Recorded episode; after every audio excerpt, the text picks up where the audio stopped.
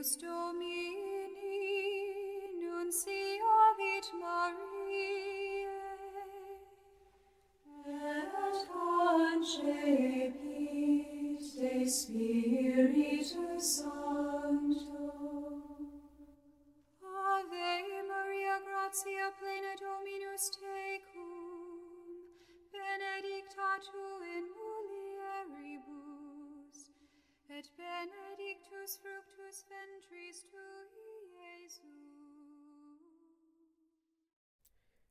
29 de janeiro de 2023, quarto domingo do tempo comum.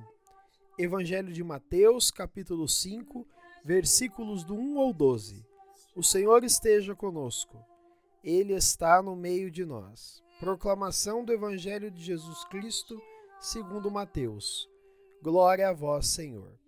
Naquele tempo, vendo Jesus as multidões, subiu ao monte e sentou-se.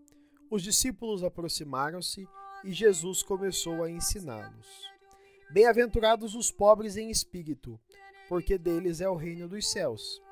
Bem-aventurados os aflitos, porque serão consolados. Bem-aventurados os mansos, porque possuirão a terra. Bem-aventurados os que têm fome e sede de justiça, porque serão saciados.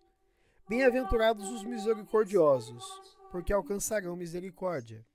Bem-aventurados os puros de coração, porque verão a Deus. Bem-aventurados os que promovem a paz, porque serão chamados filhos de Deus. Bem-aventurados os que são perseguidos por causa da justiça, porque deles é o reino dos céus. Bem-aventurados sois vós, quando vos injuriarem e perseguirem, e mentindo disserem todo tipo de mal contra vós por causa de mim. Alegrai-vos e exultai porque será grande a vossa recompensa nos céus. Palavra da salvação. Glória a vós, Senhor. Pelas palavras do Santo Evangelho sejam perdoados os nossos pecados. Amém. Queridos irmãos e irmãs, façamos uma brevíssima reflexão sobre o Evangelho de hoje. Hoje, Jesus nos ensina o caminho da felicidade, as bem-aventuranças. Para isso, nos convida a realizar um conjunto de práticas concretas que alterarão a nossa vida. Para muitos, a felicidade está no ter, no poder ou no prazer.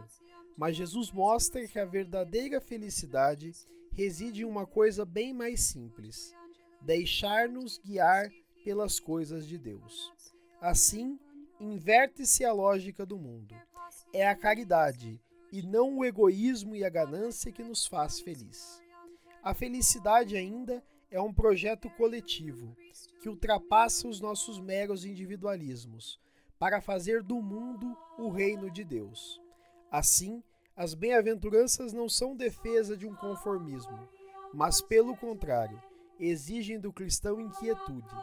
A felicidade é de todos e exige um mundo justo, sem exploração e sem opressão. O Evangelho de hoje desperta para nós uma questão: tenho sido um concretizador das bem-aventuranças no mundo? Com essa questão no nosso coração e no nosso intelecto, façamos nossa oração. Senhor, transformai a humanidade pela caridade, para que todos experimentem a verdadeira felicidade. Amém. Fica o convite. Sejamos bem-aventurados. Louvado seja nosso Senhor Jesus Cristo, para sempre seja louvado.